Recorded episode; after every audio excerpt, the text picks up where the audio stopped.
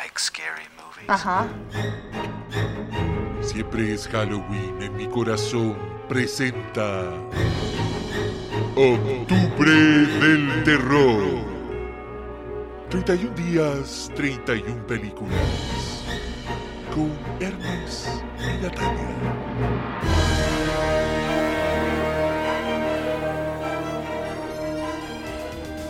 Día 9 de octubre del terror.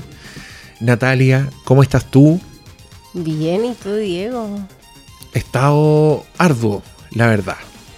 Tengo la sensación que vamos corriendo detrás del calendario para alcanzar a subir todo. Pero con esto que están escuchando debiéramos estar al día por lo menos durante 24 horas. 24 minutos. Porque ahí cambia el día y pa, volvemos a estar en la deuda, tras el reloj. Miren, ustedes saben que todos los años que hacemos Octubre del Terror queremos ponerle variedad, incluyendo cosas que se estrenen cerca de los días de grabación. Esto significa que vamos a dejar de lado la sandía calada, la, porque igual hemos tirado varias, salvo Exorcist Believer.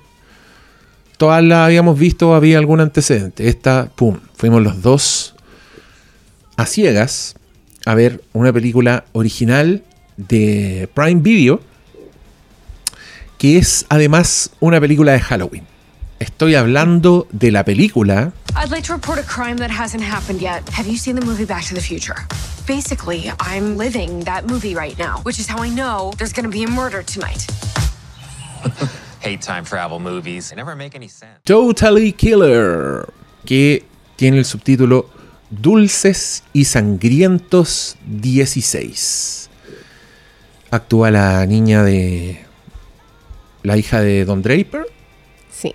que también Sally. es Sabrina, la, en esa serie Netflix más o menos reciente. No, no tengo idea cómo se llama la, la protagonista. Kiernan Shipka se llama. Y esta es una película de estas que han salido más o menos recientemente, que es el slasher híbrido, porque yo estoy cachando que el slasher a secas como que no pasa nada, entonces tienen No que pega. meterle alguna weá, algún otro concepto. Ya lo han hecho hartas veces y creo que les ha ido bien. Creo que han sido películas taquilleras.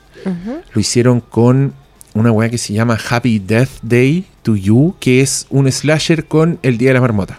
Esa es la mezcla. Es una, una, una, una joven que se queda atrapada en un, en un loop temporal y siempre la mata el mismo asesino, el mismo slasher. Y cuando la matan, despierta y vive el mismo día. de Otra vez. Era entretenida esa película, nada memorable. Y hicieron segunda parte que nunca la vi. Porque, ¿para qué? Después hicieron otra que se llamaba eh, Freaky. No, Freaky, a secas. Ah, la vimos.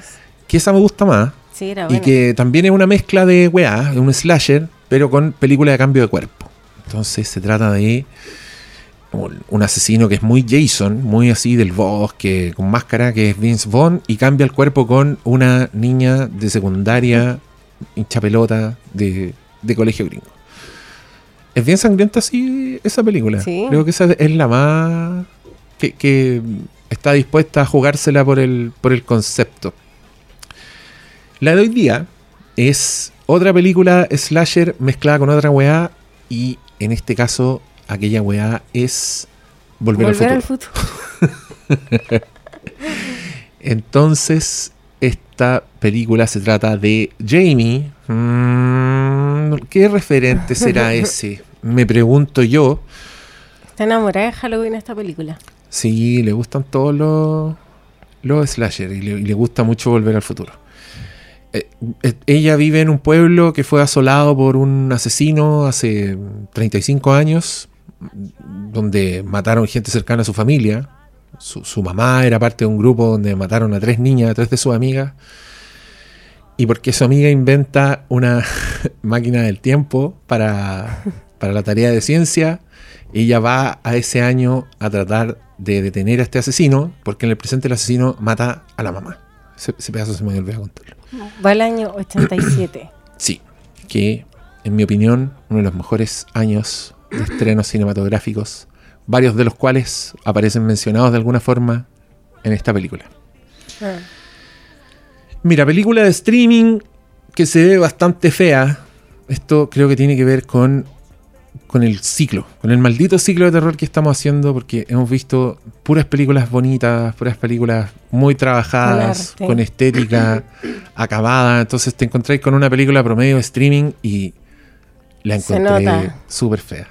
Los exteriores no parecían exteriores. ¿Por qué, Parecía hacen películas. ¿Por qué hacen películas feas? ¿Te gustó esta película? Sí, ¿La recomendamos? sí. ¿Por qué? A mí me gustó. a ver. No es la gran película. Igual tiene hartas cosas que, que no funcionan. Eh, es bien torpe en hartas cosas, pero a mí me gustó el chisme. Encontré que estaba entretenida la historia de la niña. Me gustó la relación que tenía con la mamá y cómo cuando viaja al pasado se encuentra con una versión de su mamá que es súper chistosa. Claro. Todas esas cosas me encantaron. Mm. Tiene un poco terror, sí. Tiene poco terror, es torpe el terror. Y, y creo que a mí no me gustó tanto porque encontré que era demasiado pegada a Volver al Futuro. Era Sí, básicamente ella el se encuentra con los papás. Hay, hay la, hay la variación de los mismos chistes. De que se, se le sale decirle mamá y tiene que arreglarlo completando una frase. Ustedes dirán, ya, eso es una cita, pero Sí, En este caso la cita es, es toda la estructura de la película. Esta película no existe sin volver al sin futuro. volver al futuro. Y como bien tú dices, creo que es un buen rato frente Sí. a la pantalla del streaming. Que por último, al final tú dices, ya vi alguna weá en Prime Video, me pueden cobrar. ah, yo no, no- creo que no fui tan fan de esta película. Me fue perdiendo. Creo que se hace, se hace viejo rápido el chiste. Pero est- estuve interesado, quería saber qué iba a pasar. No, es, es- pero- es bueno, el, es- bueno no- el mono, es bueno el, la máscara de, la- de este asesino. Sí, es chistoso. Es memorable. Y me Mm. gusta que igual tiene la misma estructura de Halloween. Están pasando las cosas Claro, como en la misma época en el fondo. claro. Y, y es entretenido que ella trata de detener crímenes que ocurren igual, pero con alguna variación distinta. Entonces, pasan muchas cosas. Eso sí, eso seguro. Pero yo creo que lo que me gustó de verdad es las cosas de niña que, que atraen. Igual es una buena película de chisme.